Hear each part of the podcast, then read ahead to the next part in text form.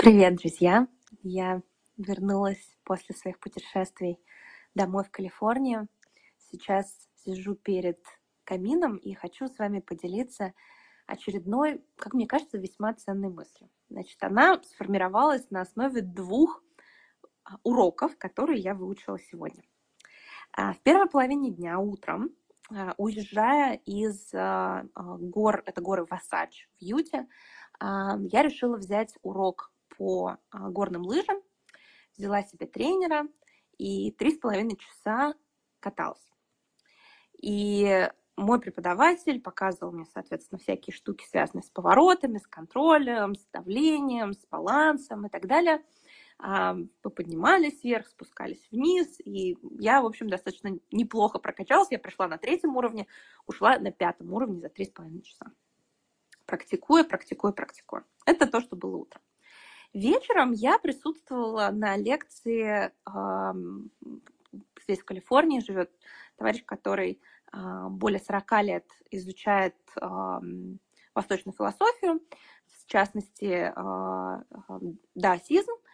И я в конце этой лекции задала вопрос этому учителю, как развить в себе терпеливость Потому что я, вот слово patience, да, английское, у меня вообще терпежу нету. То есть для меня это, наверное, одна из самых сложных вещей для прокачки, потому что я совершенно нетерпеливый человек. И вот эту способность ждать чего-то, да, есть вещи, на которые ты не можешь повлиять, и тебе нужно просто ждать. И вот для меня это очень сложная задачка. И я задала ему, э, ему этот вопрос в надежде, что я получу некий лайфхак, какой-то совет, а, такой, знаете, простой, который, если я пойму, то у меня сразу же с терпением станет лучше. И он ответил очень интересную вещь. Он сказал, для того, чтобы а, развить терпение, нужно практиковать терпение. И я просто вслух расхохоталась. Почему? Давайте сейчас вам объясню. Вот смотрите, вот я пришла сегодня утром на урок по горным лыжам.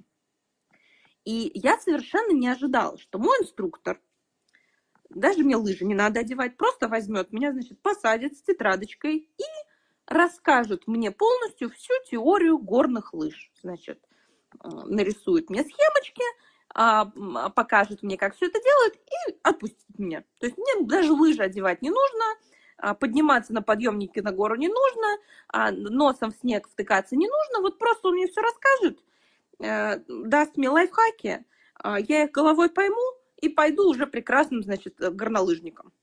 Я такого предположить себе не могла.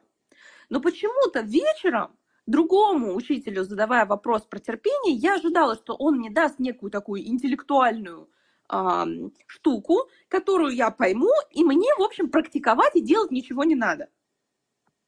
Мне кажется, это очень глубокая, очень интересная вещь, друзья. Мне очень интересно, откликнется ли она у вас мы часто думаем, что купив книжку, послушав какого-нибудь мудрого человека, мы получим, знаете, вот мы же все любим эти лайфхаки, такие tips and tricks, вот эта вот вся история, когда ты, тебе, тебе говорят, как что-то сделать, и практика не нужна, да, то есть вот ты как бы обхитрил систему, и тебе просто вот на одном уровне понимания уже достаточно. Но в реальности большая часть вещей в жизни требует совсем чуть-чуть теории и очень много практики. И это касается не только горных лыж, да, то есть тебе, в общем-то, как поворачивать 10 слов, а потом 10 часов практики. А, публичные выступления. 5 минут какое-то там объяснение какой-то техники, а потом месяцы практики. От того, что вы, вы прочитаете все книги в мире по горным лыжам, все книги в мире по медитации, все книги в мире по публичным выступлениям. Вы не будете хорошо кататься на горных лыжах, вы не будете круто медитировать и не будете круто выступать перед публикой. Все эти вещи, за, ну вот в их основе практика.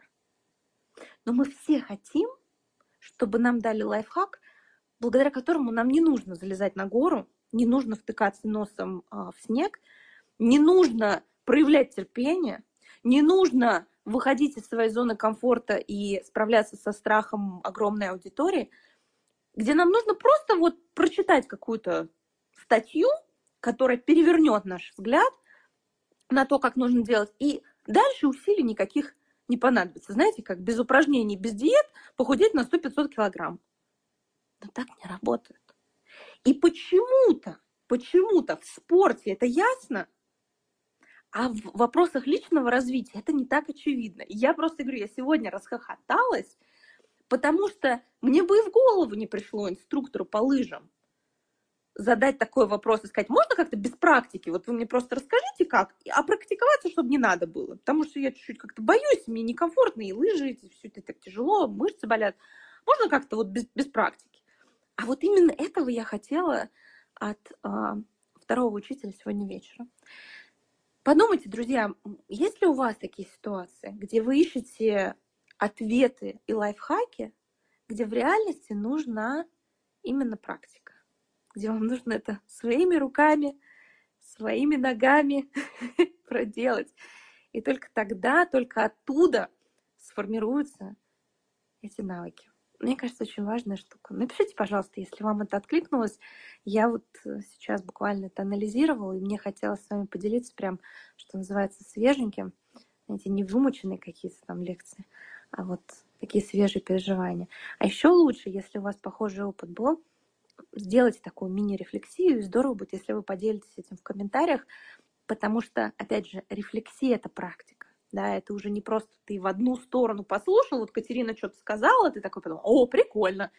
А когда ты свой опыт отрефлексировал, это уже другой уровень восприятия этих вещей, и есть шанс, что а, те слова, которыми я сегодня с вами поделилась, они откликнутся больше и глубже. И мне будет очень интересно узнать ваши истории, друзья. Я вас обнимаю крепко. Уже чуть-чуть осталось до Нового года. Я надеюсь, что у вас прекрасное настроение. И может быть, сегодня у вас возникнет желание что-то попрактиковать. Обнимаю.